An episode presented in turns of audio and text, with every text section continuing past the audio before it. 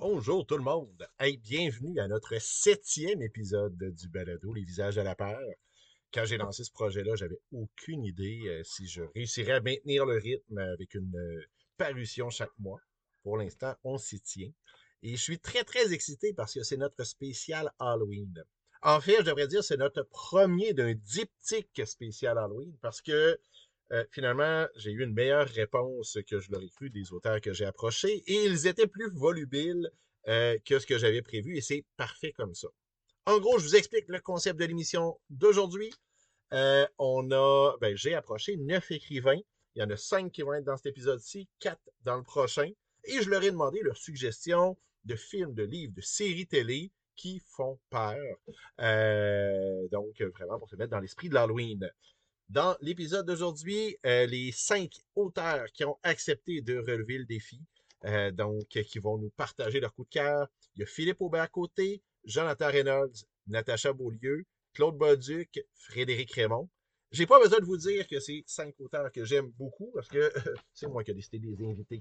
Donc, c'est pas de la flagornerie, c'est vraiment euh, la volonté de me faire plaisir avec ce balado-là, d'inviter des artistes que j'apprécie. J'espère que vous allez être aussi intéressés que moi par ce qu'ils ont à dire. Donc, euh, on commence dans quelques secondes avec Philippe Aubert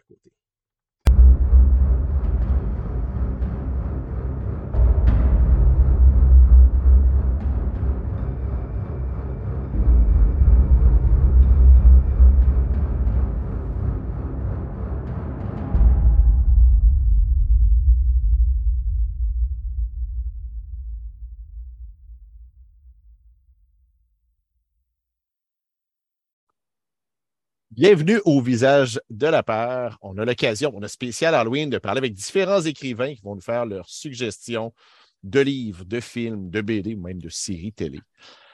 J'ai la chance d'avoir avec moi euh, Philippe Aubert-Côté, euh, qui a euh, publié de nombreuses nouvelles, qui s'est d'abord fait connaître dans le domaine plus de la science-fiction. Euh, avant de participer à Rifukorama, euh, il a publié euh, son plus récent roman chez Alire, qui, qui, est une espèce de manga littéraire qui touche à, différents genres, entre autres à, la figure du monstre, qui s'appelle Le sculpteur de vœux. il participe à Crépuscule, qui est encore en campagne de sociofinancement, qui devrait paraître bientôt. Et depuis un certain moment, il nous tease sur les médias sociaux avec son opéra de l'horaire, euh, le projet qu'il occupe en ce moment. Bienvenue. Merci beaucoup, Pierre. Donc, juste avant d'aller dans les suggestions, l'opéra de l'horaire. Oui. Ça, vient d'où ce projet-là? Ça vient d'où cette idée-là?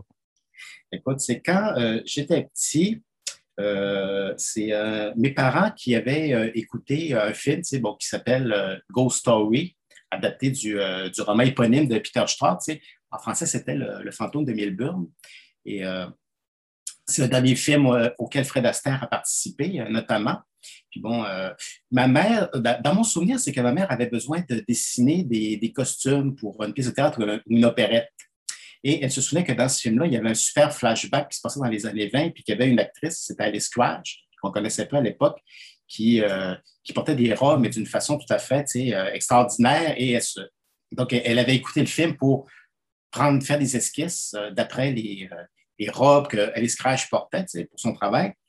Et j'avais écouté une partie du film avec, avec elle et ça m'avait mais, vraiment fait peur à l'époque parce que là-dedans, euh, il y, a quatre jeunes hommes qui provoquent la mort d'une de leurs amies et au lieu de révéler le crime, ils vont la mettre dans une voiture, puis ils vont l'immerger dans un lac. Et au moment où la voiture s'enfonce, ben, la fille se réveille et est vivante. J'avais trouvé ça mais tout à fait horrible comme, euh, comme histoire. Puis après ça, ben, le fantôme de la fille revient se venger et euh, d'une façon magistrale. Et là, je m'étais dit, oh, quand je vais être grand, je veux faire une histoire comme ça par après, j'ai euh, lu le roman de, Peter Straub, qui, est vraiment très bien, un peu labyrinthique, mais très bien. Et je m'étais dit que j'allais euh, faire un peu euh, mon hommage ou ma version de Ghost Story, mais à, ma manière.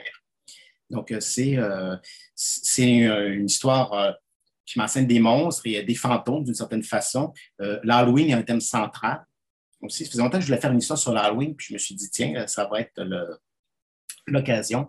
Et fait amusant, quand j'ai terminé le premier jet du manuscrit en mai dernier, mon chum, deux jours après, m'a dit Sais-tu qu'Alice Crash, qui est donc une source d'inspiration pour mon roman, va être à la Comic Con de Montréal Donc, c'était une méchante synchronicité.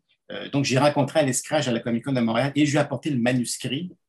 Et elle a vraiment été mais enchantée du manuscrit de savoir qu'elle était de figure d'inspiration. Donc, je profite aussi pour avoir son autographe, évidemment. Donc, c'est de ça un, peu que ça parle. Une histoire de, un peu un ghost story à ma manière, avec des monstres. Et euh, l'opéra de l'horreur, évidemment, c'est juste son surnom, c'est pas le titre complet.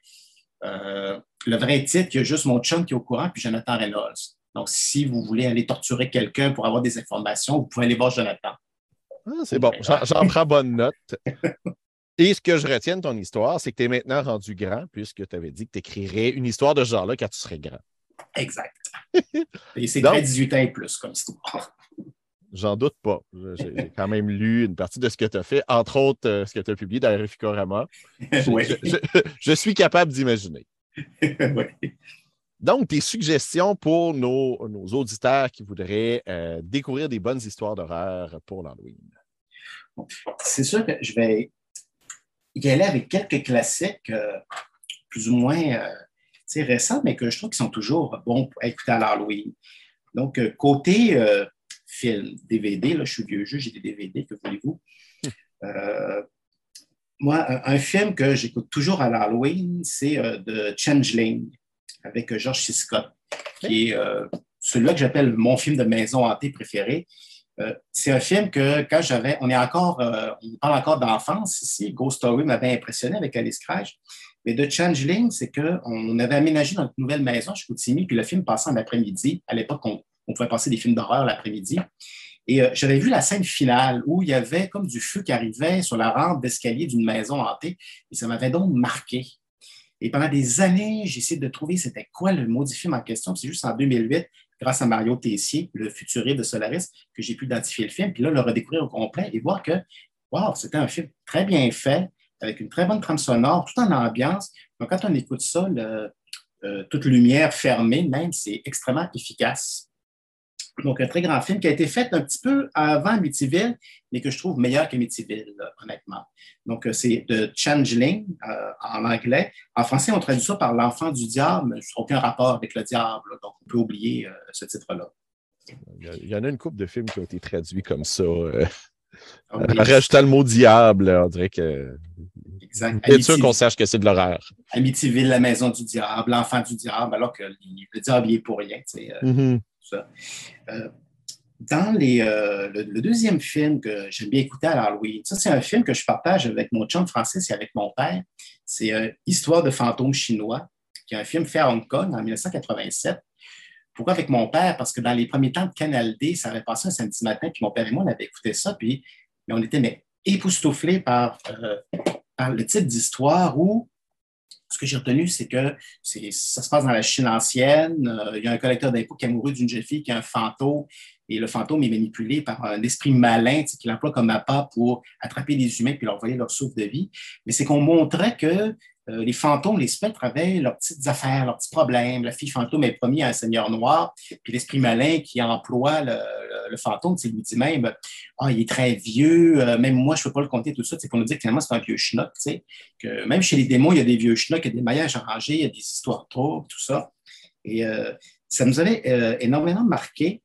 Et quand j'ai rencontré Francis, ça s'est donné que c'était un de ses films préférés aussi. Donc, j'ai commandé le DVD, puis euh, on l'a même réécouté récemment euh, en français. Donc, avec Vampire, vous avez dit Vampire, c'est l'histoire de fantômes chinois. C'est un des classiques à moi et à mon chum. Donc, euh, toujours très efficace.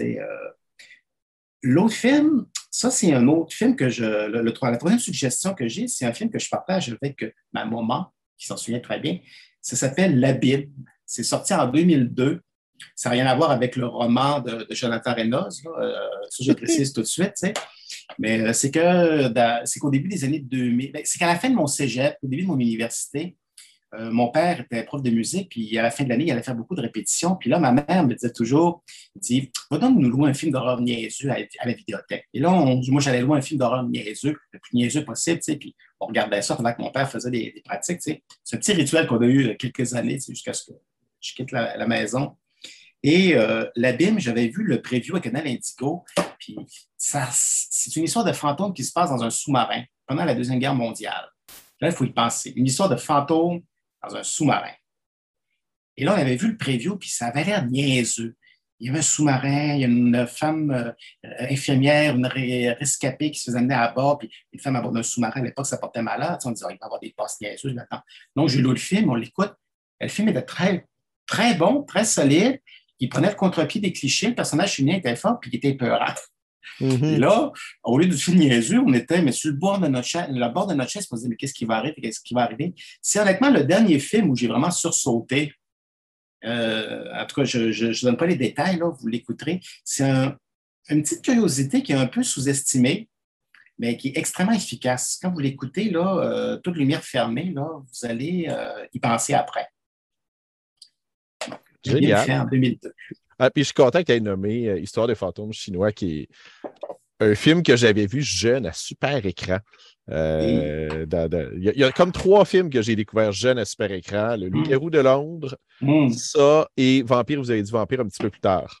Donc, euh, les trois films qui ont marqué mon enfance loup-garou de Londres. je, me, souviens quand mes parents l'avaient vu, puis ils disaient, mon Dieu, le gars qui devient loup-garou de A à Z, lui, il n'avait jamais vu ça. C'était aussi frappant que l'exorciste. Puis Vampire, vous avez dit Vampire, c'est un classique. C'est toujours le fun. Puis moi, j'aime toujours la scène finale où, euh, vers la fin, quand Roddy McDowell, à un moment donné, euh, dit à Jerry Dandré, vous êtes en retard, monsieur Dandré, parce qu'ils ont là, je mettre à sonner, puis on voit que l'eau va se lever. Moi, j'adore la politesse. Mm Chasseur de vampires. On n'a pas chasseur de vampires, tout ça, puis vouloir se tuer, mais on reste poli avant tout. Monsieur Vincent, Monsieur Dandré, on se donne du vouvoiement et du monsieur. Ça, c'est de la classe. C'est les vampires d'aujourd'hui, là, pas tout. Euh, côté manga et bande dessinée, moi, je suis un fan de manga. C'est, euh, comme tu parlais du sculpteur de vue qui a un manga en pause, en effet, donc euh, je, confesse mon bien. Il y a des histoires d'épouvante dans le manga qui sont mais, tout à fait extraordinaires.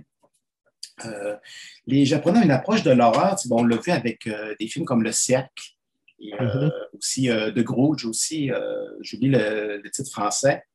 Mais donc, au cinéma, c'est extrêmement intéressant ce qu'ils font, mais côté manga, bande dessinée, c'est extrêmement intéressant aussi.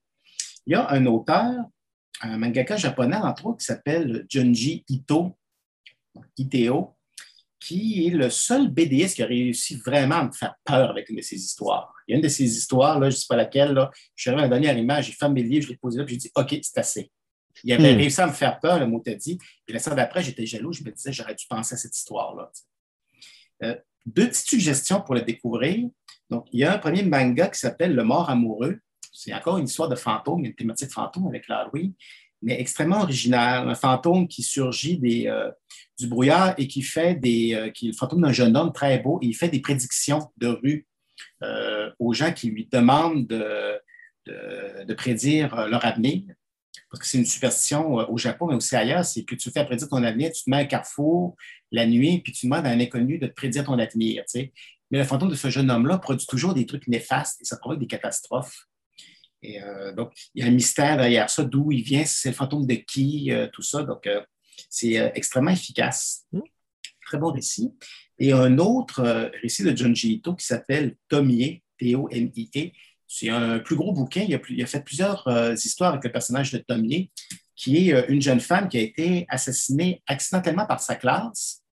Et plutôt que de, de, dévoiler le meurtre, ce que ses confrères ont fait, c'est que pendant que les filles surveillaient, les gars ont découpé le corps, puis ont mis tous les morceaux dans des petits sacs, et chacun est parti avec son petit sac pour le planter ou l'enterrer quelque part.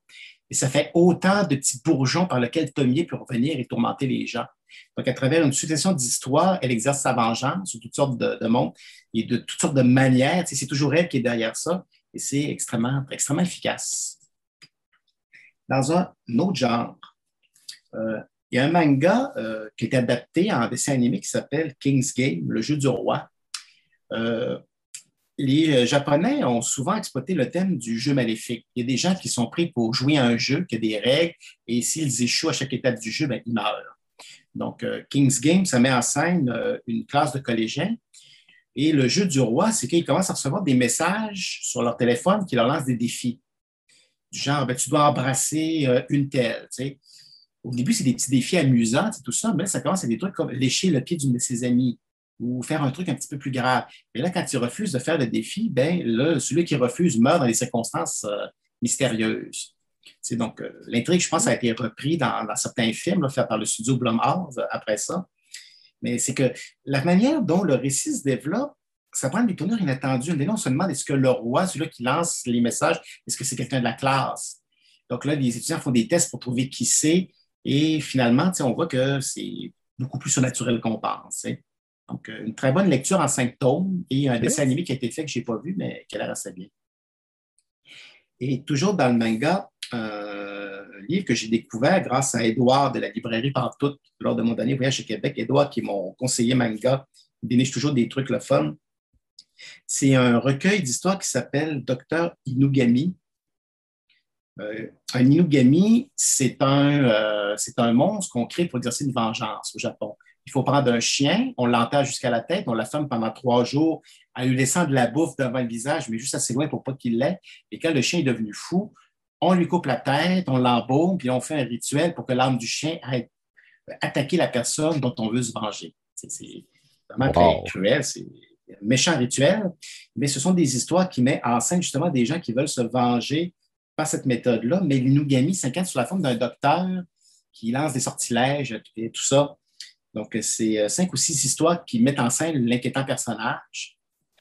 Et chacun euh, a des variations vraiment intéressantes. Euh, il y a aussi un petit texte à la fin qui explique c'est quoi l'inugami, d'où ça vient, c'est le côté anthropologique. Donc, une petite lecture que, surprise de l'été dernier que, j'ai bien aimé. mais, merci. dans les mangas, le seul que je connaissais, c'était Tomier. Donc, je vais pouvoir. Je, je, me suis pris des notes. Puis, pour revenir plus localement, je parlais de Québec, justement, de la librairie Partout qui m'avait suggéré le docteur Inogami. Bien, euh, pour explorer une, ville de Québec fantastique, euh, l'autre suggestion récente que j'aurais, ce serait la Cité oblique d'Ariane Gélina, euh, notre collègue, et de mm-hmm. Christian Canel, dont j'ai fait la connaissance lors du lancement du livre. C'est une BD qui revisite l'histoire de la Nouvelle-France à travers la mythologie de Lovecraft. On sait que Lovecraft était passionné de Québec. Il a même rédigé une histoire de la Nouvelle-France euh, pour lui-même et une histoire de la ville de Québec. Euh, fait intéressant, quand moi et Francis, on habitait à Québec, on était à juste deux coins de rue de l'endroit où Lovecraft habitait. Donc, il y a une certaine symbolique. Euh, c'est une BD vraiment admirable, un, voyage onirique à travers l'histoire de la Nouvelle-France qui est, qui est renommée, renommée, repensée de façon monstrueuse, en même temps très joli, très poétique. Et ça nous montre qu'au Québec, on a tout ce qu'il faut comme folklore et comme passé pour imaginer de l'épouvante. Mm-hmm. Euh, parce que je pense aux Américains avec le cavalier fantôme puis des classiques comme ça qui sont allés se créer des mythes à partir de leur passé euh, colonial, si on veut. Bien, on a exactement tout ce qu'il faut au Québec pour avoir le même genre d'imaginaire quand on regarde de, de, plus près. La BD de Ariane et Christian le montrent très bien. Donc, euh, vraiment un coup de cœur. Bien d'accord. Et pour les. Sous forme de roman. De roman maintenant. Ben, j'ai parlé un petit peu de Ghost Story de Peter Straub, qui nous a quittés récemment d'ailleurs.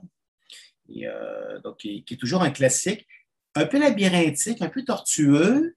Euh, c'est un roman qui a ses défauts et ses qualités, mais sa plus grosse qualité, c'est que quand on s'immerge dedans, on fait vraiment un voyage, il y a vraiment une ambiance particulière et ça, nous reste en tête après. Donc, euh, un que je, le recommande.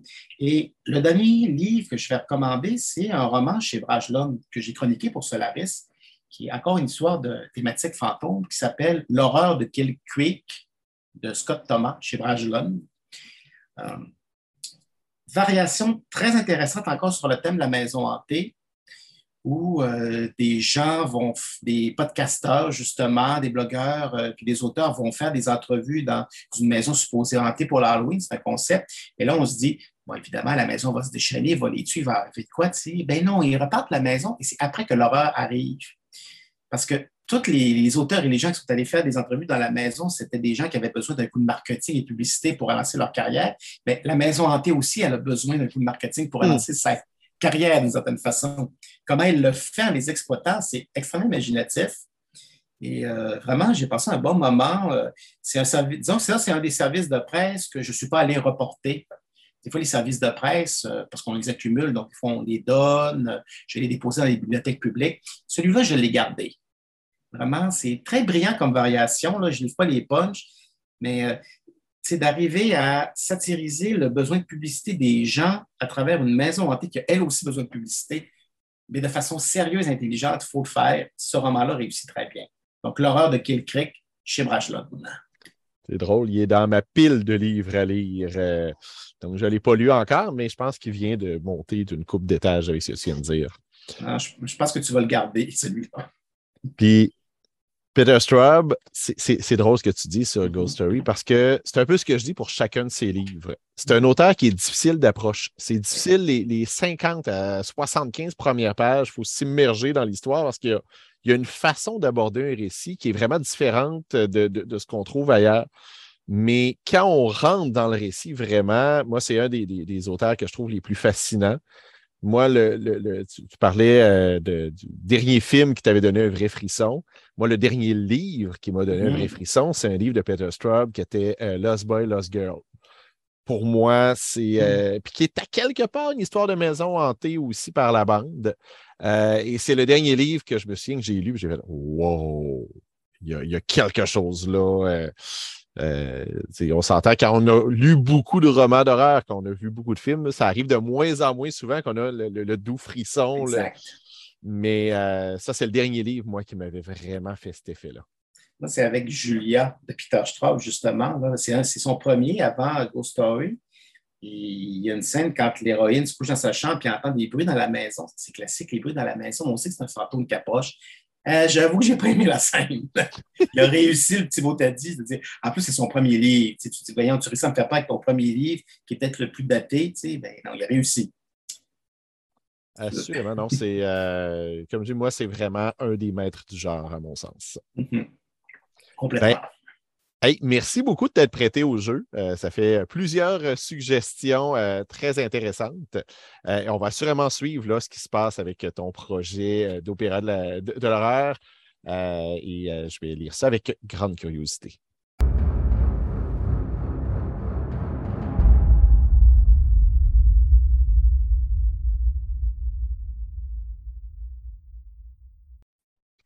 On a avec nous l'auteur Jonathan Reynolds, un auteur qui est fortement euh, rattaché à tout quand on parle d'horreur québécois. Euh, il a publié des nouvelles dans plusieurs collectifs, dans des revues, dans des fanzines. Il a publié plusieurs romans euh, d'horreur pour jeunes, publié pour adultes aussi. Euh, entre autres, Abîme qui est parti, ben, l'Abîme qui, est sorti chez Alire euh, il y a deux ans euh, et qui va publier sous peu Cendre d'Instant, qui est un omnibus avec beaucoup de nouvelles, que, une géographie imaginaire des cantons de l'Est basée autour d'Instan que Jonathan a créé et dans lequel il a publié plusieurs nouvelles, surtout au début de sa carrière. Il vient le revisiter là, à travers cet omnibus-là. Bonjour, Jonathan. Bonjour Pierre-Luc, ça va bien? Ça va très bien. Donc, comme nos autres invités, je vais te poser la même question. Quelles seraient tes suggestions pour nos auditeurs euh, pour des films, des livres, des BD euh, qui traitent d'horreur? Oui, ben, je vais commencer avec euh, deux livres. donc, le premier que je vais vous suggérer, c'est de l'auteur Frédéric Durand. Alors, son plus récent se nomme L'heure approche où j'aurai tes yeux, publié chez Rivière Blanche. Alors, c'est vraiment comme un festival de, de courts-métrages, mais là, de nouvelles, un recueil de nouvelles. Mais ce que je veux dire, c'est toute la variété, toute la panoplie de ce qu'il est capable de faire. on parle de 35 nouvelles noires et ou fantastique dans ce, dans ce livre-là. Et il y en a plusieurs qui avaient paru dans À l'intention des ombres chez Vendouest. Et je trouve ça génial que Frédéric ait eu l'idée de, euh, ben, de reprendre la plupart des nouvelles de À l'intention des ombres et de le mettre dans ce recueil ici. Parce que, ben, comme on sait, les éditions Vendouest sont fermées et c'est là qui était paru, entre autres, euh, à l'intention des ombres. Donc, c'est vraiment moi, ce que j'aime de Frédéric, euh, bon, dans ce livre-ci, dans ses romans, dans ses autres nouvelles, c'est vraiment comme si on lisait des rêves fiévreux. C'est vraiment là, pour, pour me, mettons, faire une, analogie avec euh, le cinéma. Là.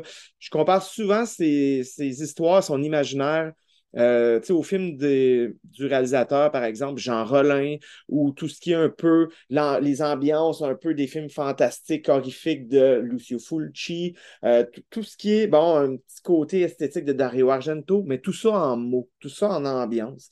Alors ça, je vous le conseille fortement. L'heure approche où j'aurai tes yeux. Des excellentes nouvelles d'un auteur qui mériterait d'être pas mal plus connu. Je suis bien d'accord. Puis d'ailleurs, euh, à l'époque, quand j'avais lu et même critiqué à l'intention des hommes, ça avait été un de mes gros coups de cœur. Euh, j'adore Frédéric Durand, le, romancier, mais honnêtement, pour moi, le novelliste est vraiment d'un autre niveau parce qu'il réussit en quelques mots à créer déjà une ambiance. Puis, puis, chaque fois, tu ne sais pas vraiment dans quoi tu t'embarques. Chaque mmh. fois, tu arrives et, et, crée quelque chose d'assez unique et de très, très onirique, euh, dans le bon sens du terme, pas, pas dans le sens que c'est du n'importe quoi, mais vraiment, de, il nous fait vivre des émotions, il nous fait vivre des choses, nous emmène dans, dans des zones d'ombre, pas toujours confortables, mais toujours fascinantes. Oui. En parlant de pas confortable, mon deuxième livre, euh, c'est euh, l'autrice, fait que je voulais prendre euh, ben, une auteure québécoise qui m'a toujours mis dans des zones vraiment inconfortables dans tous les livres que j'ai lus d'elle. Je parle ici de bon, Fanny Demel. Alors, avec son plus récent recueil de nouvelles, ben, son premier recueil de nouvelles, en fait, Je suis celle qui veut sauver sa peau. Alors, Fanny, je ne m'attendais à rien d'elle. Et quand j'étais tombé sur euh, Roux clair euh, naturel, donc c'est totalement un livre d'autofiction, rien à voir avec l'horreur. Vraiment? Euh, parce que moi, j'ai été plus horrifié dans ce livre-là que dans bien des livres où il y a du gore et du, tu sais, supposément de l'horreur assumée. Et c'est Fanny va dans des personnages féminins troublés. C'est à je dirais 90% du temps, c'est ça, ces histoires. Et dans Je suis celle qui veut sauver sa peau, euh, toutes les nouvelles, mais c'est ça, ça met dans des zones inconfortables, ça frôle l'horreur, il y a du surnaturel, mais c'est encore pire quand c'est seulement dans le noir et le psychologique vraiment troublant. Euh, je la conseille parce qu'on s'entend que, mais voyons donc, un livre blanc avec un serpent dessus pour l'Halloween, hmm, euh, fiez-vous pas aux apparences, moi je vous le conseille fortement. Surtout, là, je dirais là, pour ceux qui aiment, mettons, si on parle, allons encore avec une analogie de, film, mais tu sais, des, des, films troublants, là, comme un petit peu malaisants, là, à la, je sais pas, à la May, à la euh, Hereditary, des trucs comme ça, là, que ça frôle, mais ça le fait de façon différente. J'irai avec celui-là. Je suis celle qui peut sauver euh, sa peau. OK. Je n'ai pas lu euh, ce livre-là. J'ai découvert euh, Fanny au cours de la dernière année, donc j'avais eu l'occasion de lire euh, certaines de ses œuvres précédentes, mais je, vais suivre avec attention, surtout que j'adore lire les recueils de nouvelles. Oui. On le voit dans tes descriptions que tu es un gars qui aime beaucoup le cinéma. Donc, je pense que tu as des livres, des films aussi à nous conseiller. Oui, je vais y aller dans des trucs que tu as sûrement entendu parler, mais que j'ai eu tellement de, plaisir à visionner et revisionner euh, par la suite. Alors, je vais commencer avec euh, bon, réalisateur Ty West, que j'adore. Euh, c'est pas tous les films que j'ai adorés. C'est pas parfait ce qu'il fait, mais je trouve qu'il le fait d'une manière qui me rejoint. je vais y aller avec son, pas son plus récent, parce que son plus récent, Pearl, je ne l'ai pas vu encore malheureusement, mais je vais y aller avec l'autre d'avant qui s'appelle X. Donc, euh, X de Ty West, qui est euh, un slasher, mais dans le monde euh, de la production de films pour adultes, donc de, de, films pornographiques. Mais si le film commence de façon on dirait presque que c'est superficiel, des petites blagues entre, entre actrices porno. Puis à un moment donné, ça retourne de bord. C'est vraiment, on va, OK, mais non, mais ils ont des émotions aussi. OK, non, c'est pas exactement ce qu'on pense. Puis c'est pas nécessairement parce qu'elle est forcée pour le faire. Elle n'a pas un gun sans temps. Tu sais, c'est vraiment. Puis quand les meurtres arrivent, je les, je les trouvais le fun. Je dis pas que ça réinvente le cinéma. C'est un slasher. Mais j'étais comme, oh, OK, oui, j'avais jamais pensé à ça comme ça. Tu sais, ce genre de mm-hmm. meurtre-là, la façon que ça arrive. Mais surtout, c'est que l'actrice Mia Gott joue, bon, une des actrices porno du film, euh, la personnage principale, mais elle joue également le rôle d'une vieille femme. Donc, chez qui ils vont louer euh, comme la, maison de visite derrière pour, bon, pour faire la production de leur film. Mais la vieille femme qui n'a plus de sexualité. et qui est de plus en plus malheureuse et frustrée. Et il n'y a pas de surprise, c'est la vieille femme et son mari, un vieillard encore plus vieux qu'elle, qui vont produire les meurtres. On le sait, mais c'est troublant. Pas parce que c'est des personnes âgées, mais c'est pour la raison pour laquelle ils le font. Tu sens que toute cette jeunesse-là qui sont capables et qui s'assument pleinement, et eux qui sont comme, tu sais, ça les confronte. Et moi-même, j'étais confronté. Je me suis j'étais assis au cinéma et je me disais, OK, je comprends. C'est pas juste un Jason, là. On est comme ailleurs. OK. Deuxième suggestion. Oui, deuxième suggestion, je vais y aller avec un film plus mainstream. Alors, euh, drame fantastique, euh, la, ben, la, dernière nuit à Soho, Last Night in Soho de euh, Edgar Wright. Alors, celui-là, je dis film fantastique parce que c'est pas tant horreur. Bon, certains peuvent peut-être avoir peur, mais personnellement, c'est plus au niveau la personnage, je me suis tellement attaché. C'est une jeune femme qui ne vient pas de Londres, elle vient de la campagne anglaise et qui va aller étudier la mode, mais la, haute couture là, à Londres. Et elle va se mettre à rêver, mais est-ce vraiment des rêves, à euh, une fille qui ne lui ressemble pas du tout, donc qui euh, habitait dans les années 60 dans la même chambre euh, tu sais, c'est comme une maison de chambre où elle, la jeune fille qui vient de campagne, vient de louer bon, une chambre. Et les, rêves vont se mettre à être de plus en plus, euh, disons, près d'elle. Et cette femme-là, cette jeune femme-là, est-ce un fantôme, est-ce autre chose, une deuxième personnalité peut-être qui s'établit euh, dans sa tête, mais va vraiment la, ben, pas juste l'habiter, mais la hanter. Et elle va se mettre à enquêter sur, mais coudon, qu'est-ce qui est arrivé à cette femme-là? Donc, c'est un film qui est assez surprenant, parce qu'on pourrait se dire, ben là, c'est évident, il est arrivé ça, ça, ça, il faut trouver le meurtrier, puis ah bon, si c'est ça que tu penses, ben, belle surprise à la fin.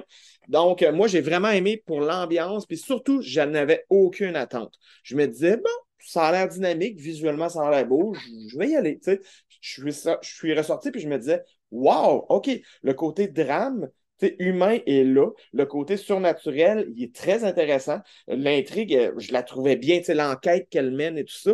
Puis l'ambiance était parfaite. Donc, euh, c'est ça. Last Night in Soho, euh, moi, j'ai adoré et je le conseille pour ceux qui ne l'ont pas encore vu.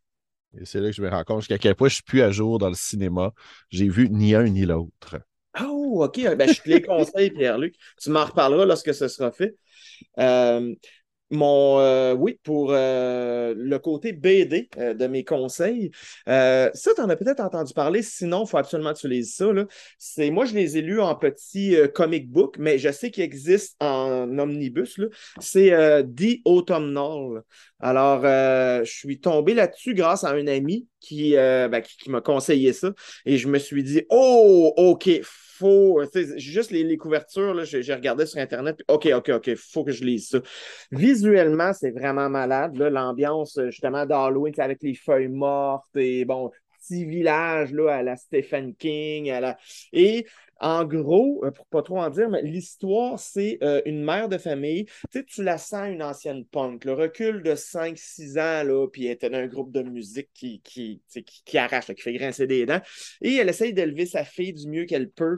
Mais tu sais, tu sens là, qu'il s'est passé quelque chose de tragique, de, de malaisant dans leur passé à toutes deux. Et elles veulent s'établir dans un nouvel endroit, un village, en fait, nouvelle pour la petite fille parce que la mère, elle, elle a grandi là.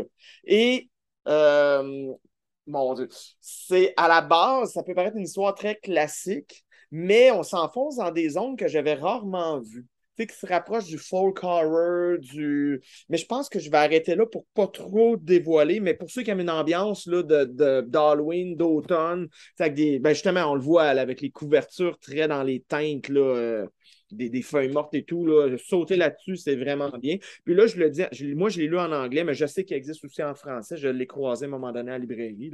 Donc, euh, voilà pour un conseil de, BD que j'ai trouvé fort intéressant. Non, je ne l'avais pas lu. Euh, oh. mais je ne suis pas surpris de voir que c'est ça. Tu as toujours aimé l'automne, l'Halloween, euh, surtout dans tes BD. Je me souviens, c'est toi qui m'avais fait découvrir il y a quelques années Contine d'Halloween. Oui. donc, je ne suis pas surpris. Tu vas dans la même voie. Oui, exactement, exactement. Moi, je te dirais, là, saute là-dessus, puis tu ne le regretteras pas. Ben, hey, merci beaucoup euh, de t'être prêté au jeu. Merci beaucoup pour tes suggestions. Euh, et euh, on va assurément suivre les, prochaines actualités te concernant. Merci.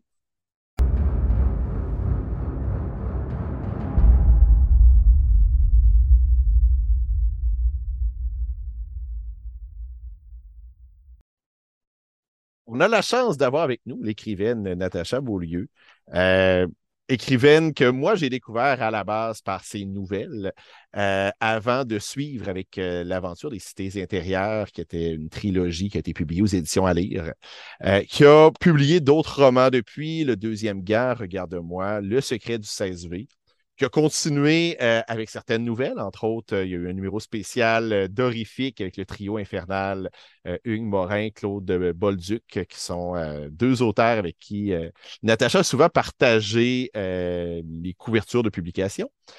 donc, bonjour Natacha. Bonjour. Notre spécial Halloween, donc je vais te poser la même question que je pose aux autres participants quelles seraient tes suggestions de livres ou de films d'horreur euh, pour nos auditeurs?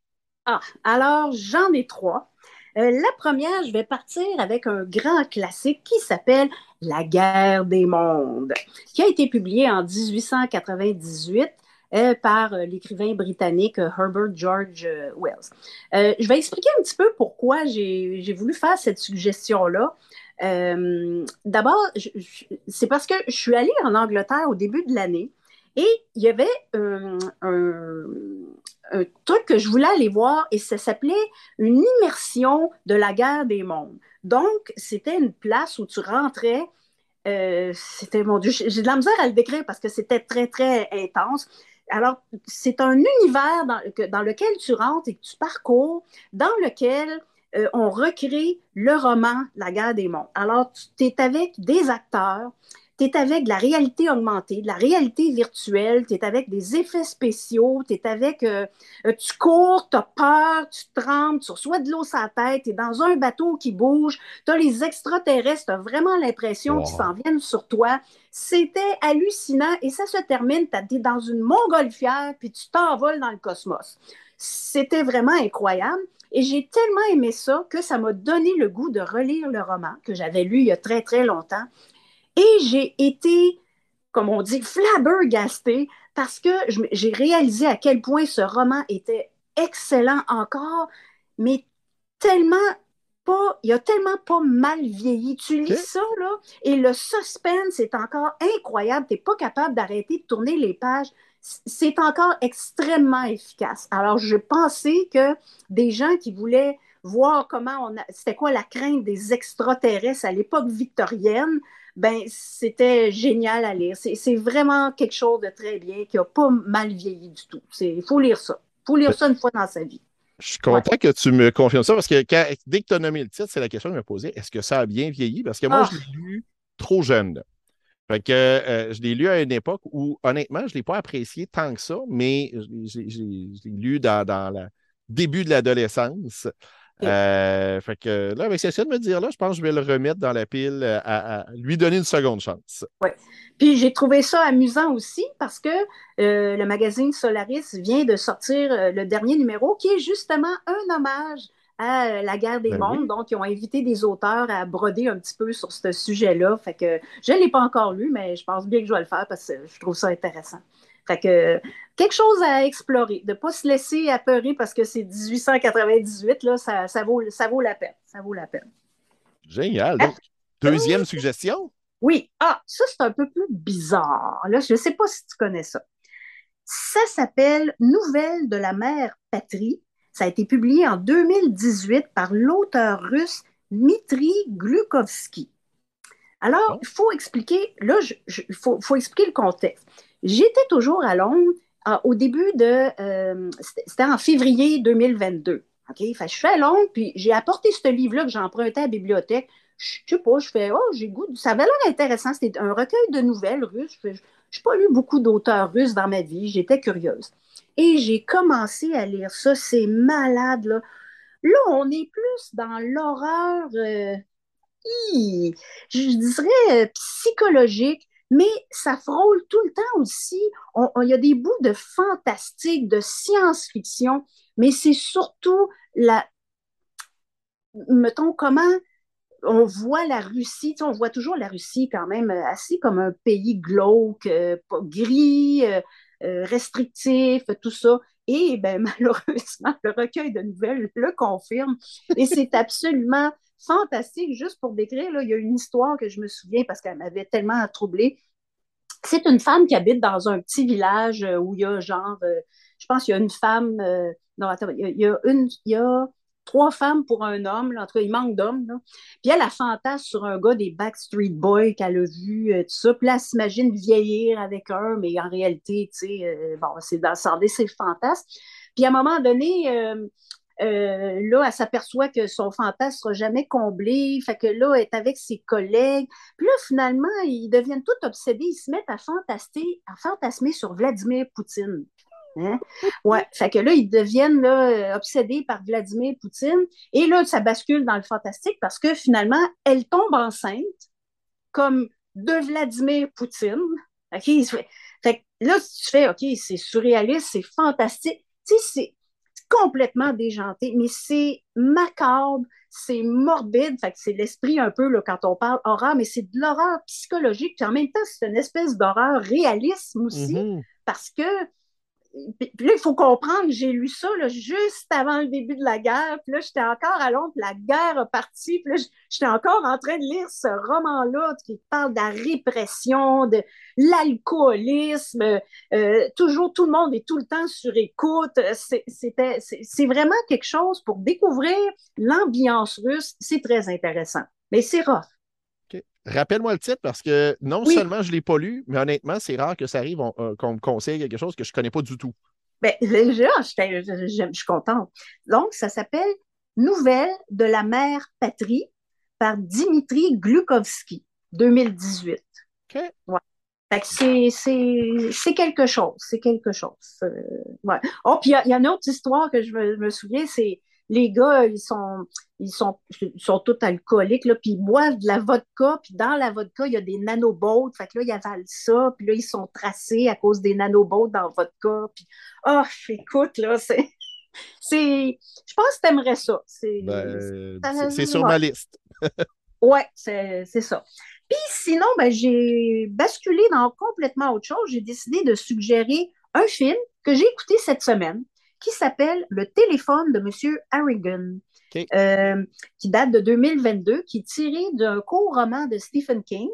Euh, et là, on tombe euh, dans le, les fantômes, la technologie, la relation entre un jeune homme puis un vieil excentrique qui est très, très riche. fait qu'on est vraiment dans du Stephen King classique, une histoire qui commence avec des gens normaux, tout a l'air ordinaire, puis tranquillement, ça bascule dans le fantastique, puis on n'est plus sûr de qu'est-ce qui est vrai, qu'est-ce qu'il y a-tu des fantômes, y en a-tu pas, la technologie, tu sais, c'est... Mais c'est mhm. très bien fait, c'est... très classique. C'est très classique, très efficace. C'est un bon film, là, je dirais, tu sais, les, les froides soirées là, euh, pour faire du cocooning à la maison. C'est un bon film Netflix. Euh, j'ai beaucoup apprécié. J'ai pas vu le film, j'ai lu l'histoire euh, qui ah! est en français dans le recueil euh, Que ça saigne. Euh, mais c'est bon, je vais, je vais mettre ça sur, sur, la liste à écouter. On ne sait jamais avec les adaptations de King, ça peut, on peut aller dans le meilleur, dans le pire. Mais tu vois, toi, tu as lu l'histoire, fait que tu vas pouvoir comparer avec la version cinématographique. Moi, je ne l'ai pas lu et j'ai apprécié la version cinématographique.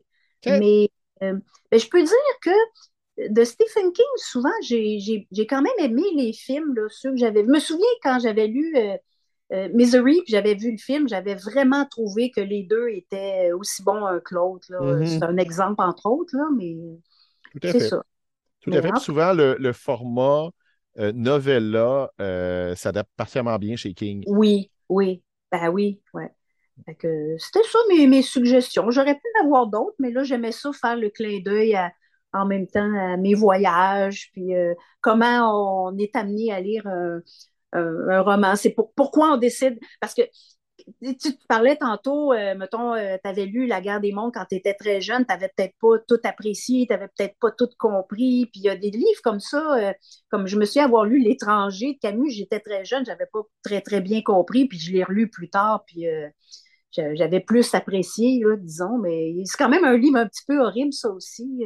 C'est un livre psychologique, là. Ben, pas horrible, mais un livre, un livre malaisant. Mm-hmm. Tu lis ça, puis euh, tu sais, c'est. T'es dans des eaux troubles, là. Je, Ouais. Mais en effet, le contexte où on découvre une œuvre, euh, qui nous l'a conseillé, on était dans quel état d'esprit quand on l'a lu, à quel endroit, le, contexte qui vient jouer va faire que certains films, certains livres vont, être plus que ce qu'ils sont vraiment ou moins que, ce qu'ils sont. Il y a une résonance qui va se faire. D'où c'est difficile de suggérer un roman à lire parce que chaque personne est unique, puis comme tu viens de dire, ben, on a besoin d'un certain genre de livre à certaines époques de notre vie. il y a des époques euh, où on file d'une telle manière, puis on n'a vraiment pas le goût de lire un livre drôle. Euh, une autre fois, euh, on a le goût de, Des fois, on n'a même pas le goût de lire des romans, on a le goût de lire mm-hmm. des, récits, des biographies. Ça, ça varie beaucoup. J'ai, lu une biographie de Patricia, l'auteur Patricia Smith. en fait, c'est comme une espèce d'autobiographie, puis c'est euh, ça aussi, elle la faisait beaucoup dans l'horreur psychologique. Là. On, mm-hmm. reste un peu dans les termes. Fait que sa vie aussi euh, ressemblait à ça par moments. Là. moi, j'ai été fascinée. Euh, j'ai bien aimé ça aussi. comme C'est une grosse brique, par exemple. Il faut, que ça te tente. Je ne sais pas combien de mille, mille quelques pages. c'est quelque chose. Quelque chose. un petit Everest. Ouais. Mais en tout cas, j'encourage tout le monde à, à lire tout le temps. C'est le fun. Euh, je sais pas, on découvre tout le temps des livres. Puis j'aimerais dire quelque chose. Quand j'étais plus jeune, j'avais bien, bien de la Mettons, je commençais à lire un, roman, là, puis des fois, j'aimais pas ça, puis je me forçais à le finir. Puis là, là j'ai appris à arrêter ça. J'ai appris à arrêter ça. À un moment donné, là, tu dis, il y a tellement de livres d'écrits, si vraiment j'aime pas ça, j'arrête, puis j'en prends un autre. Là, il faut arrêter de se forcer. Fait que si vous commencez un livre, c'est pas pour vous, mettez-le de côté, puis choisissez-en un autre. Faites-vous faites pas, euh, faites pas mal demain. Donc, un plaidoyer pour le plaisir de la lecture. J'aime ça. Pour le plaisir de la lecture, même si c'est de la lecture horrible. hey, merci beaucoup, Natacha. C'est vraiment un plaisir de t'avoir sur l'émission. Ben, ça m'a fait plaisir, puis bonne lecture tout le monde.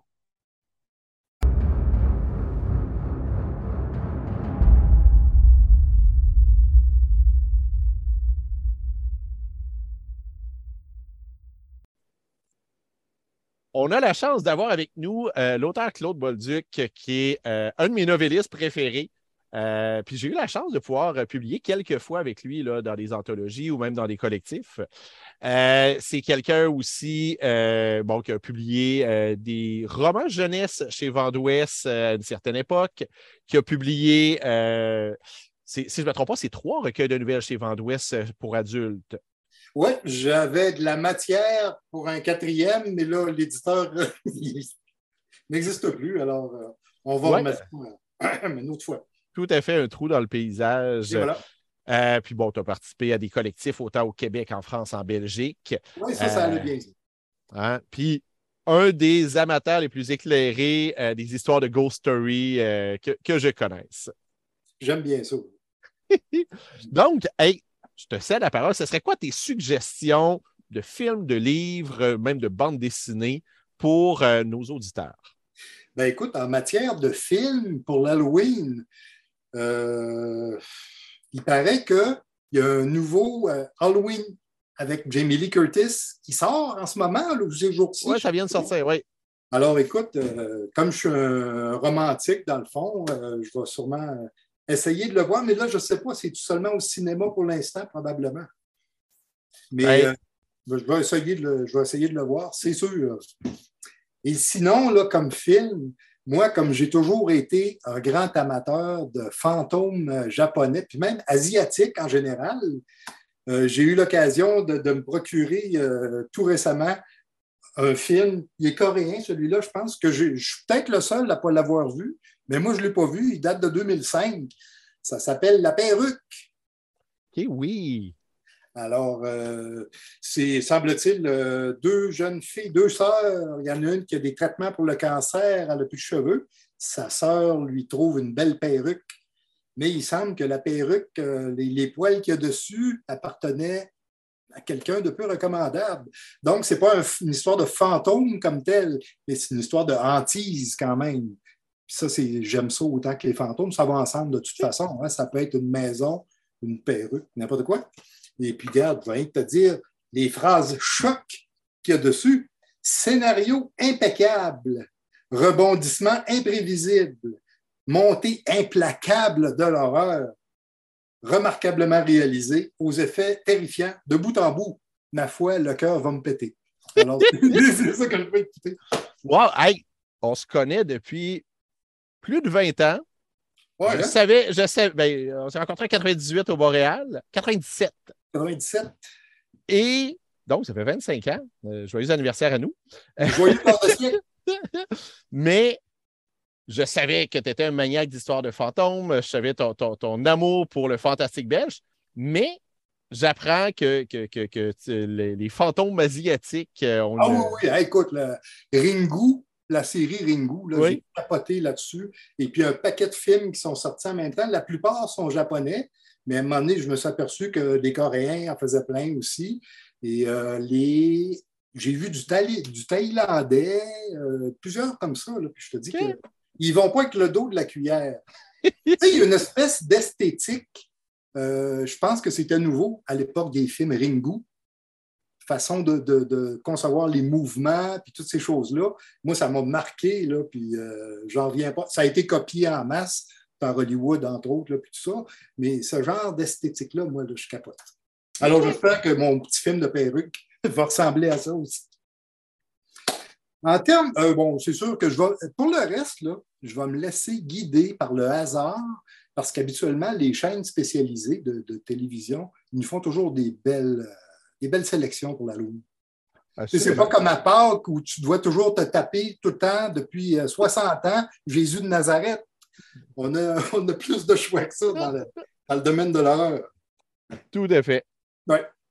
Et puis, bon, ben écoute, le- après ça, dans les livres, je vais essayer quelque chose, je le fais de temps en temps, essayer quelque chose qui m'a marqué il y a bien longtemps pour voir quel effet que ça va me faire? Je vais encore avoir une bonne réaction euh, hystérique ou, euh, ou je vais dire bof?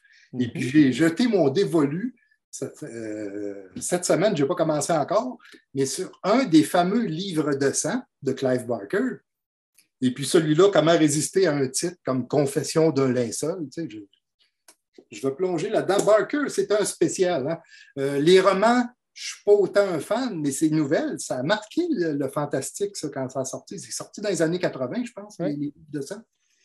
Et puis, tu sais, c'est un gars qui est capable d'aller dans le grotesque, puis le grand guignolesque, mais ça ne devient jamais ridicule. Ouais. Il est toujours pogné par ça, puis ça, il n'y a pas beaucoup de monde qui sont capables de faire ça. Quelque chose de très viscéral dans, dans, Oh, dans ce qu'il vient de chercher au trip. Il y en a un petit peu dans chacun des livres de sang. là. En plus. Et là, c'est celui- j'ai choisi celui-là à cause du titre, c'est donc beau. Mais c'est drôle, euh, j'ai, je les ai relus, ça fait pas si longtemps. Il y a un an ou deux. Là, Oui, j'ai. euh, puis ça a très bien vieilli. C'était aussi bon que dans mes souvenirs. Moi, ça avait été. Le premier, là, je l'avais lu, j'étais au secondaire. C'était une claque euh, exceptionnelle de- de- d'arriver là-dessus et faire Wow, on a le droit d'écrire ça. bon, hein. Euh, puis Non, est-ce qu'on est capable d'écrire, de faire ça sans tomber dans le ridicule? Ah, ça, c'est le défi. C'est le Ouais. défi. C'est, wow, OK, c'est possible de le faire, mais bien le faire, c'est autre chose. Mhm. Mais je suis d'accord avec toi que, pas tous, mais il y a une partie de ces romans où je trouve qu'il y a certaines longueurs qu'il n'y a pas dans ces nouvelles. Ces nouvelles, Ouais. c'est, de l'orfèvrerie. Oui, parce que j'avais essayé un, un ou deux de, de- de ces vieux romans, puis euh, je trouvais ça trop chargé, je ne sais pas. Puis, euh, pas, pas aussi efficace que les nouvelles, en fait. Mais tu sais, je suis vendu à la nouvelle. alors. On n'en sort pas.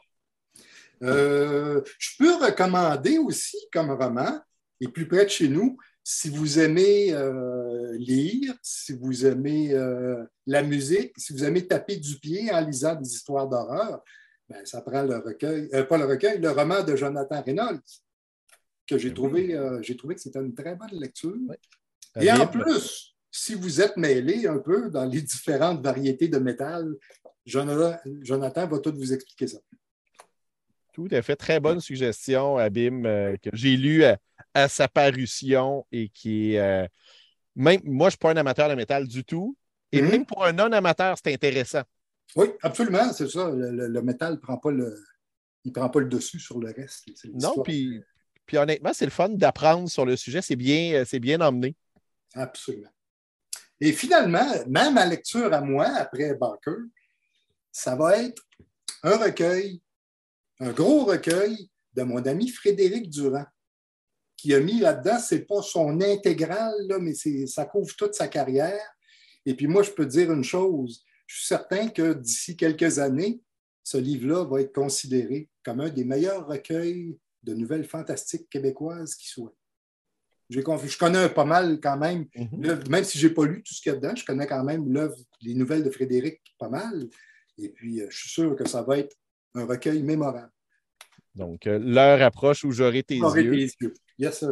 Euh, puis c'est drôle parce qu'on parlait justement de Vent d'Ouest tout à l'heure. Il y a une partie des nouvelles qui vient du, recueil qu'il avait publié à l'époque chez Vent d'Ouest. Et eh oui, et qui avait remporté le, Grand Prix de la science. Euh, S'appelait-tu Grand Prix ou s'il est devenu prix Jacques Brossard? Ah, là, je pense qu'il était la première année du Jacques Brossard. C'est possible. Et puis pas longtemps avant, quand moi je l'avais gagné, il s'appelait encore Grand Prix de la science-fiction et du fantastique. Mais euh, c'est ça. Ça contient toutes les nouvelles de À l'intention des ombres et puis un paquet d'autres histoires aussi que, Frédéric a publiées. Ça va être excellent. Puis moi qui aime les nouvelles, tu sais, qu'est-ce que tu veux plus? et ben. euh, finalement, pour passer un Halloween extraordinaire, si on parle de BD, si vous arrivez d'une autre planète ou si vous arrivez de l'île de Gilligan, probablement que vous n'en avez pas entendu parler. Mais le livre à lire cet automne, c'est celui-là que je viens juste d'aller me chercher. D'ailleurs, je n'avais pas d'argent avant. Ben, je suis allé me le chercher. J'ai juste euh, jeté un petit coup d'œil l'après-midi. Les illustrations de Christian Kennel sont absolument somptueuses. Et puis, connaissant Ariane, qui a écrit les textes, je suis sûr que les textes n'auront rien à envier aux illustrations. Ça doit être un livre absolument merveilleux. Je te confirme, La Cité oblique, c'est un des gros coups de cœur que j'ai eu cet automne. Ah. Puis. Euh, juste à regarder au premier coup d'œil, tu dis Waouh! Tu dis pas un gros mot, comme j'ai failli dire, mais tu dis Waouh! Ça va être terrible. Ben, tu as un rapport particulier, toi, avec Christian Kennel? Euh, il y a, longtemps, je le connais. Ça fait très longtemps. Je pense que je le connais depuis les années 80, la fin des années 90. Euh, Christian il a fait l'illustration de Petites danses de Macabré. D'ailleurs, quand on avait euh, euh, lancé le projet pour cette anthologie-là d'histoire macabre, l'idée venait de Raymond Ouimet, qui est un de nos amis communs ici en Outaouais, qui avait dit Pourquoi tu ne fais pas un collectif sur la mort? Puis là, ben, on a tout été emballés par ça. C'est comme ça que le, ça avait commencé. Christian, lui, a fait évidemment la couverture. Et il a aussi fait la couverture de mon troisième recueil de nouvelles. J'en ai pas un ici à portée de la main, mais euh, couverture rouge. Si je me souviens bien, Petite Danse du Macabré, c'était celui qui avait des auteurs belges, des auteurs français, des auteurs québécois, tout autour du terme de la mort. Certaines fantastiques, d'autres non, mais c'était tout autour de la même thématique. c'est un projet intéressant parce que c'était d'avoir des nouvelles qui parlent de la mort, mais j'ai demandé à des gens qui ne sont pas des nouvellistes et qui ne sont pas des gens qui écrivent du fantastique ou de l'épouvante. Là-dedans, il, y a un historien populaire, il y a un poète, il y a un conteur, toutes sortes de gens. Puis ces gens-là ben, euh, m'ont écrit un petit texte sur la mort. Puis euh, quelques gens connus aussi de Belgique. Euh, puis la France, ben, c'est Serena qui représentait la France. En effet. Oui, ça a été un, beau, un beau projet. Euh, ça s'est étiré sur euh, presque deux ans. Travaillé fort là-dessus, parce qu'à l'époque, euh, moi, je n'étais pas encore très, très courriel. Et puis, il y avait des gens comme M. Gaston Compère, un, des gars que je lisais quand j'étais ado dans, la collection Marabout. M. Compère, là, pas d'ordinateur. Hein? Et puis même, on a eu une, correspondance un peu, parce que j'ai eu l'occasion de le rencontrer, le, le monsieur, en 99. Et puis, on a eu une correspondance, puis c'était pas écrit à la machine. Hein? Wow! C'eût vulgaire. C'était tout écrit à la main. Alors, quand j'y répondais, ben, je le faisais moi aussi. Avec mon, la barre haute. Avec mon écriture de petit garçon, là, tu sais. ça va être à peu près ça, euh, mon Halloween, je pense bien. Et puis, ben. si tu n'as pas. Peut-être que je pourrais te refiler un numéro de ce spécial horrifique si tu insistes. Parce ben, que les nouvelles vont bien convenir pour l'Halloween aussi. C'est sûr que j'insiste à voir le numéro spécial d'Horrifique, le trio infernal avec Claude Bolduc, Hugues Morin et Natacha Beaulieu, puis illustré par euh, euh oui. Donc, euh, on a vraiment nos trois mousquetaires avec D'Artagnan. C'est ça. C'est ben, Laurine, la D'Artagnan, comme il dit toujours. Hey, merci beaucoup, Claude, d'avoir pris le temps de répondre. Merci pour tes suggestions. Puis j'ai très hâte de pouvoir lire le trio infernal à nouveau.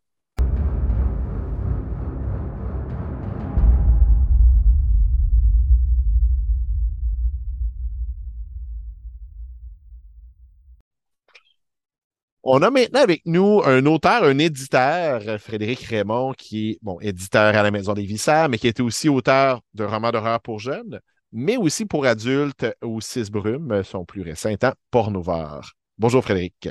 Bonjour Pierre-Luc. J'espère que tu vas d'une manière horrifique aujourd'hui. Je vais horrifiquement bien. Ah, c'est fantastique.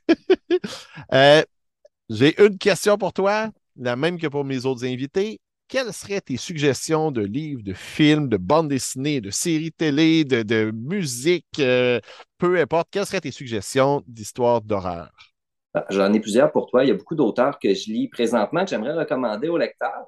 Euh, je vais commencer par euh, Stephen Graham Jones, qui est un auteur américain, un auteur issu des, Premières Nations qui parle beaucoup justement de, ça dans, ses livres. celui que je vous recommande en premier, c'est The Only Good Indian.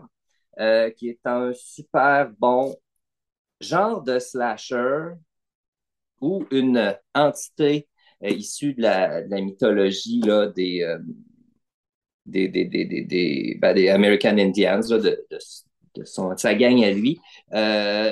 quatre personnes sont traquées par un genre d'esprit. Puis au début, je suis là, OK, juste slasher, après, ça commence, c'est bon, mais puis là, à la fin, il y a comme un genre de twist qui fait que ça m'a fait fondre. Euh, j'ai vraiment trouvé ça bon. Puis je vous le présente parce qu'il a été traduit. Il va être bientôt disponible en français, donc pour les lecteurs.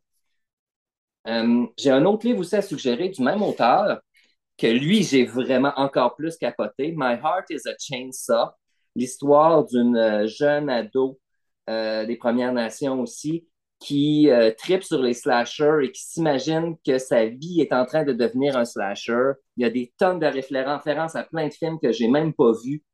C'est vraiment super, euh, super livre. Puis l'aspect horrifique est bon, l'aspect des références est bon.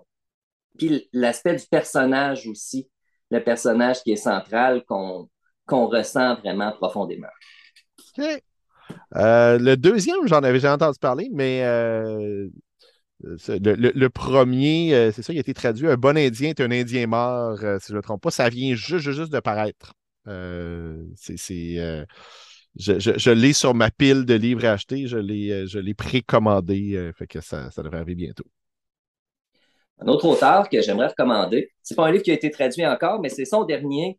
Puis j'ai trouvé ça super hot. Ça s'appelle The Paul Bearer Club.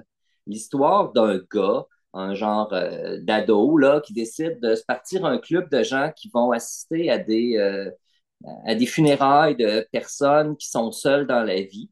Puis il part un club pour ça, pour ajouter ça à sa demande d'admission euh, à l'université. puis dans ces rencontres-là, il rencontre une fille avec qui il devient son ami, mais il y a quelque chose un peu en arrière de, fantastique et d'horrifique. L'horreur est vraiment euh, un peu low profile dans le livre, mais la, relation entre les personnages est super savoureuse. Puis euh, il y a comme un mystère qui, subsiste malgré tout. Puis c'est un livre relativement sombre aussi euh, et humoristique en même temps. Donc, tout pour nous accrocher. Puis le même auteur a aussi donné plusieurs autres excellents livres. donc, je, le recommande aussi. J'avais lu son, livre de possession.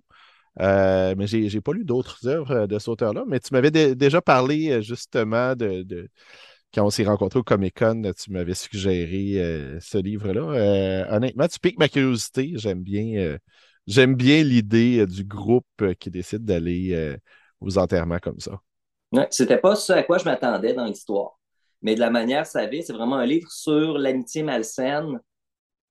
puis on suit les, personnes vraiment au long de leur vie aussi. Euh, c'est pas juste à l'adolescence, mais après ça, on, avance dans le temps. Puis ce qui est cool, euh, c'est qu'il y a des annotations dans les. C'est comme si le manuscrit était écrit par le personnage principal, Art, et puis euh, que son, son ami l'annotait le manuscrit après, puis des fois elle niaise, des fois elle dit là, t'as pas rapport, c'est pas comme ça que ça s'est passé, ça s'est passé de telle manière, il y a un petit côté passif-agressif en même temps. C'est comme vraiment savoureux. Wow! Puis le, troisième auteur euh, anglophone que j'aimerais recommander, euh, on en a beaucoup entendu parler avec sa série Blackwater qui a été publiée récemment aux éditions Alto. Mm-hmm. C'est Michael McDowell, que l'on connaît aussi pour quelques films obscurs qui font partie des classiques de. En fait, qui ne sont pas obscurs du tout, qui font partie des classiques de Bain du Monde. C'est lui qui a écrit le scénario de Beetlejuice et de L'étrange Noël de Monsieur Jack. Mm-hmm. Donc, c'est pas un nowhere, mais ces romans, je me demande s'ils ne sont pas encore plus bons. Euh, Blackwater, c'était vraiment bon. Euh, je vous le recommande euh, chaudement. Mais là, je suis en train de lire The Elementals, qui se passe aussi dans le sud des États-Unis. Je n'ai jamais, j'ai pas vraiment compris à quelle époque ça se passe, mais peut-être dans les années 60, 70, 50. Je suis pas sûr là, à quelle époque ça se passe. Ça parle encore d'une famille qui a des fortes racines. Puis c'est une histoire de maison hantée. Puis hier, j'étais en train de lire, puis j'ai eu vraiment un frisson à ma lecture, ce qui est extrêmement rare. Des livres qui me font faire ça, euh, j'en nommerais peut-être deux autres. Il y aurait euh, The Darkest Part of the Woods de Ramsey Campbell qui a fait ça. Puis euh, le plus récent, Éric Gauthier aussi, Les étages ultérieurs, qui n'est pas un roman d'horreur, mais à un moment donné, j'ai commu un vertige du fantastique au moment de ma lecture. Puis ce livre-là m'a donné le même feeling. Ça fait longtemps que je n'ai pas ressenti une sorte de, de crainte à la lecture, mais l'attirance aussi euh, d'en faire, euh, faire la lecture. Donc, euh, vraiment, The Elementals, c'est probablement un des meilleurs livres de maison hantée. Ben, je n'ai pas encore fini, là, comme vous voyez, je suis mm-hmm. ici. Mais un des meilleurs livres de maison hantée. Il y a aussi une scène un peu plus tôt où est-ce qu'on sent vraiment la peur des personnages. Il ne se passe rien, mais on sent que les gens ont peur d'une certaine maison. C'est magistral. C'est absolument incroyable. Tu le fais très bien. Je vais, commencer par lire la série euh, Blackwater, mais euh, ça, ça, pique ma curiosité. J'aime bien l'histoire de Blackwater, j'étais un peu euh, craintif de commencer lui puis d'être un peu déçu. ça m'a pris un peu de temps à rentrer dans l'histoire comme de cette famille-là parce que c'est ça qui fait, qui donne la puissance. L'histoire de la famille dans Blackwater, elle est étoffée. On, on, les connaît, on vit avec eux. Puis là, d'en découvrir une nouvelle, ça a pris un certain temps, mais ça, ça, fonctionne. Ça, fonctionne vraiment bien. Génial. Puis euh, sinon, dans la littérature québécoise, je, vais, je suis un peu en conflit d'intérêt. Je vais vous présenter un livre de la Maison des Visseurs, mais un livre que je trouve qui est un peu mal aimé. Puis j'aimerais ça que les gens le découvrent plus. C'est quand on voit en Comic-Con, en Salon du Livre, ou même les commandes par Internet, les gens achètent Agonie, les gens achètent 15 croix pour le lys rouge. Mais Exode est souvent laissé de côté. Puis c'est vraiment un collectif euh, excellent avec Aurore, l'enfant du doigt diable, qui raconte euh, l'histoire de Aurore, l'enfant martyr, avec une version un peu plus euh, trash, style film de série B avec des zombies, puis des démons, puis tout ce qu'il faut. Une histoire de loup-garou à l'époque de la Nouvelle-France par Daniel Cernin. Et le magique et fantasmagorique 514 Yopi de Luc Dagenet, une histoire trash où euh, Paul Chomédé de Val-Maisonneuve est un cyborg et on réimagine l'histoire de Montréal comme une ville remplie de envahie par des Yuppies mutants. Donc, euh, rien qui ne va pas plaire aux, euh, amateurs d'histoires folles et pleines d'action et d'un peu d'humour et de sexe et tout ça. Ouais. Moi, j'avais lu, là, je suis très mauvais dans les titres, mais si je me souviens bien, euh, la nouvelle scène, c'est Ekat à la gueule sanglante ou Ekat. et je me souviens que je l'avais lu comme dix ans plus tôt dans une autre version euh, j'en avais gardé des bons souvenirs. Puis j'ai toujours peur de relire une histoire dont j'ai gardé de bons souvenirs. Euh, et je l'avais relu justement avec euh, quand, j'avais découvert Exode. Et c'est une histoire qui est toujours aussi intéressante, aussi puissante. Puis bon, Daniel a, une richesse dans son écriture qui donne une texture à ses histoires que j'aime beaucoup, beaucoup. bon, l'histoire de Luc Dagenet là-dedans, c'est un extraterrestre. On est dans, dans du bizarro, dans, dans, dans, de l'extrême à plein de niveaux. Euh, je connaissais moins euh, euh, pas, Luc, mais Nicolas Enfield. Nicolas Enfield, oui. Mais oui, non, j'avais, j'avais beaucoup aimé ce qu'il avait offert aussi, puis d'une réécriture à quelque part de, d'une histoire qui fait partie de notre folklore euh, plus récent par rapport à la Nouvelle-France ou tout ça. Fait que non, euh, en effet, c'est un recueil qui gagne à être euh, découvert ou redécouvert. par la suite, là, on a fini un peu le tour des livres. En fait, non, j'en ai mentionné un dernier.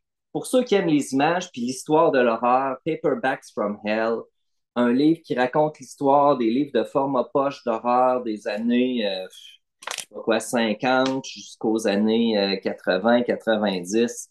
C'est quand on aime l'horreur, là, c'est du bonbon. Juste le feuilleter puis regarder toutes les couvertures de livres.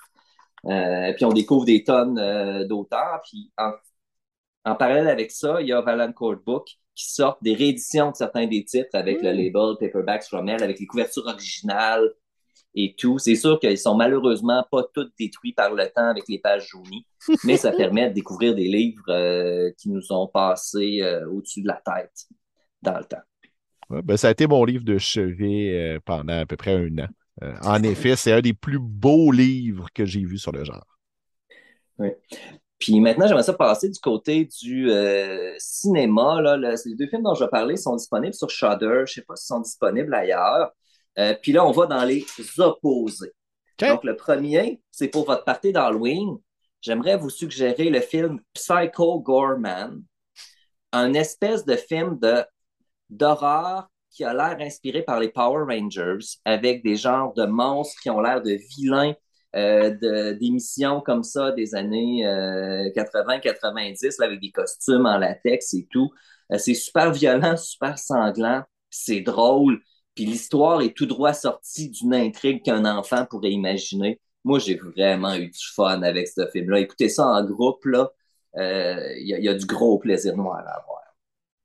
OK. à, écouter euh, avec une bonne bière et une bonne gang de, personnes pour euh, vivre l'ambiance pleinement.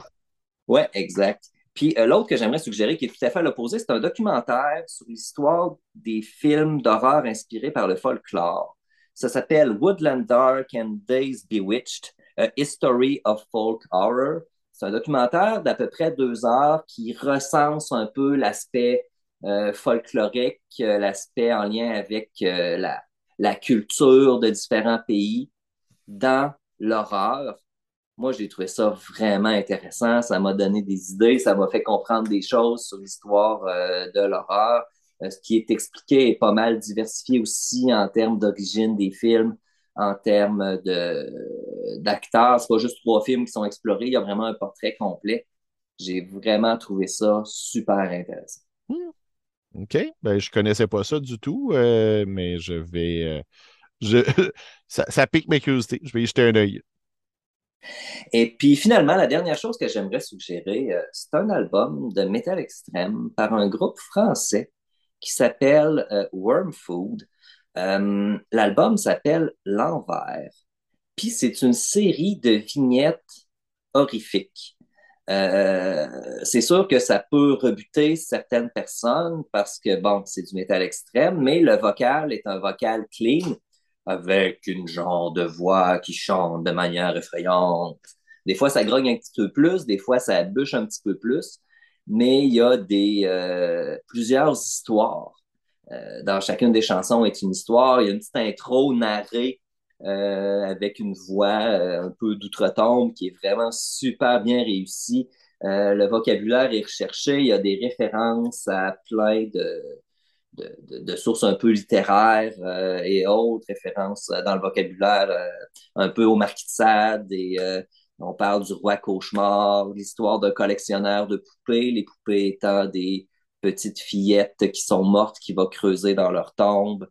Euh, l'histoire d'un homme qui, euh, qui fait un théâtre avec une, euh, une femme, mais d'une manière non souhaitable, disons. Donc, c'est vraiment plein d'histoires d'horreur. des fois, c'est un petit peu dérangeant, puis moi, l'ambiance est hyper sombre, hyper lourde et très théâtrale. C'est quelque chose qui vient pas mal me chercher. OK. à écouter euh, avant, pendant ou après avoir lu un roman comme Abîme de Jonathan Reynolds euh, ou. Euh, Oui, ça serait un bon choix. hey, merci beaucoup pour tes suggestions. Puis je, je, vais continuer à suivre avec attention les, les, choses que tu produis, autant comme éditeur que comme auteur. Merci beaucoup, Pierre-Luc. Et on va continuer de t'écouter dans ton podcast.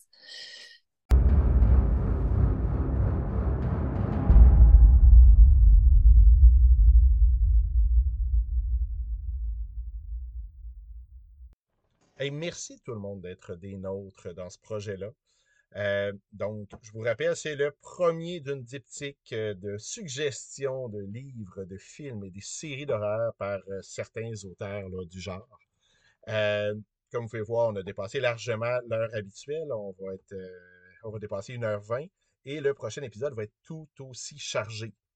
je vous donne tout de suite la liste de nos invités, des auteurs qui ont accepté de se prêter au jeu. François-Bernard Tremblay, Frédéric Durand, Éric Gauthier et Pierre-Alexandre Bonnet. Donc, c'est un rendez-vous. Ça devrait être l'épisode du mois de novembre. Euh, au début, je me posais la question, ouais, mais là, ce sera plus l'Halloween. Mon visage de la peur, c'est toujours l'Halloween. On fait toujours des suggestions d'horreur de toute façon. D'ailleurs, ça m'a emmené une certaine difficulté parce que moi-même, je me suis dit, OK, je vais répondre. Euh, c'est quoi mes coups de cœur, mes suggestions? Et à quelque part, c'est ce que je fais dans chaque épisode, vous proposer des choses. Euh, mais malgré tout, j'ai euh, quelques suggestions pour vous. Trois suggestions pour ce numéro-ci. Trois suggestions dans le prochain épisode. Donc, première suggestion, et j'ai été dans le très récent, série télé, Le cabinet des curiosités de Guillermo del Toro un de mes réalisateurs préférés, même si j'aime pas toutes ses histoires, euh, mais j'aime le côté très créatif, très visuel de ce qu'il amène. J'aime euh, son approche, euh, même dans certaines histoires de, robots, de super-héros, peu importe. et là, il est arrivé son cabinet des curiosités, une anthologie, huit épisodes dans la première saison. Il y en a deux qui sortaient par jour. Et aujourd'hui sort le cinquième, sixième que j'ai très hâte de voir puisque c'est deux adaptations de Lovecraft le modèle Pickman et Les rêves dans la maison de la sorcière, euh, qui sont deux de mes histoires préférées. Donc, euh, j'en parlerai pas trop, je ne l'ai pas vu. Euh, je peux vous parler des, nouvelles qui ont inspiré, qui ont été, qui ont servi de matériau de base. Dreams in the Witch House, qui a été adapté d'ailleurs aussi dans une autre anthologie qui était Les Maîtres de l'horreur, Master of Horror. En fait, c'est un étudiant qui arrive dans une maison de chambre, commence à faire des rêves bizarres, voit un rat à face humaine et euh, découvre que, comme une géométrie euh, non euclidienne euh, qui permet de voyager dans l'espace et le temps. il y a une mystérieuse sorcière qui vient le hanter jusqu'à un certain point.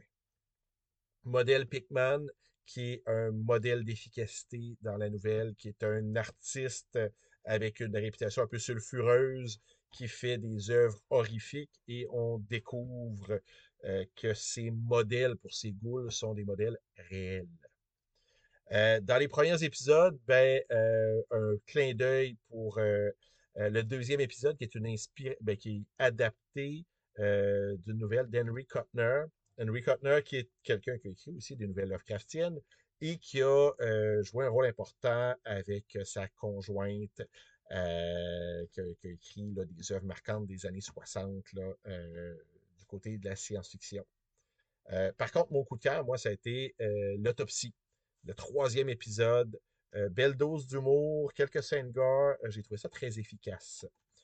sinon, ben, il y a la bande dessinée Chanson noire de Jake Dion.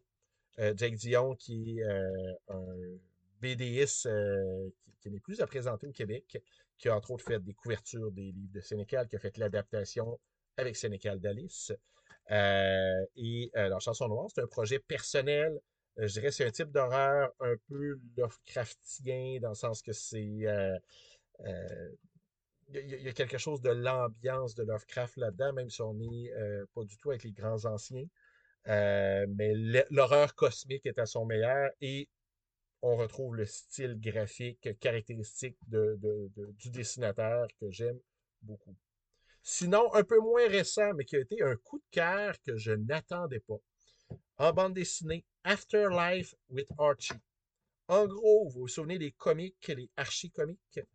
Euh, ben, on prend l'univers, on s'en va à Riverdale, euh, histoire de mort vivant, et honnêtement, ça marche. Je vous ferai pas croire que c'est un chef-d'œuvre. C'est pas euh, dans, presque tout ce que je vois, ce que je lis, je donne une note. On s'entend dans mes notes personnelles, c'est pas une 10 sur 10. Là. Mais c'est un 7. Et le facteur fun, surtout que, bon, à l'adolescence, euh, à la préadolescence, je lisais beaucoup euh, d'archis. Euh, le plaisir de retrouver cet univers-là et avec une, dose horrifique, puis une histoire qui se tient, un style graphique un peu plus dark, j'ai bien aimé ça. Donc, c'était mes trois premières suggestions pour les trois prochaines dans le prochain épisode. Bye.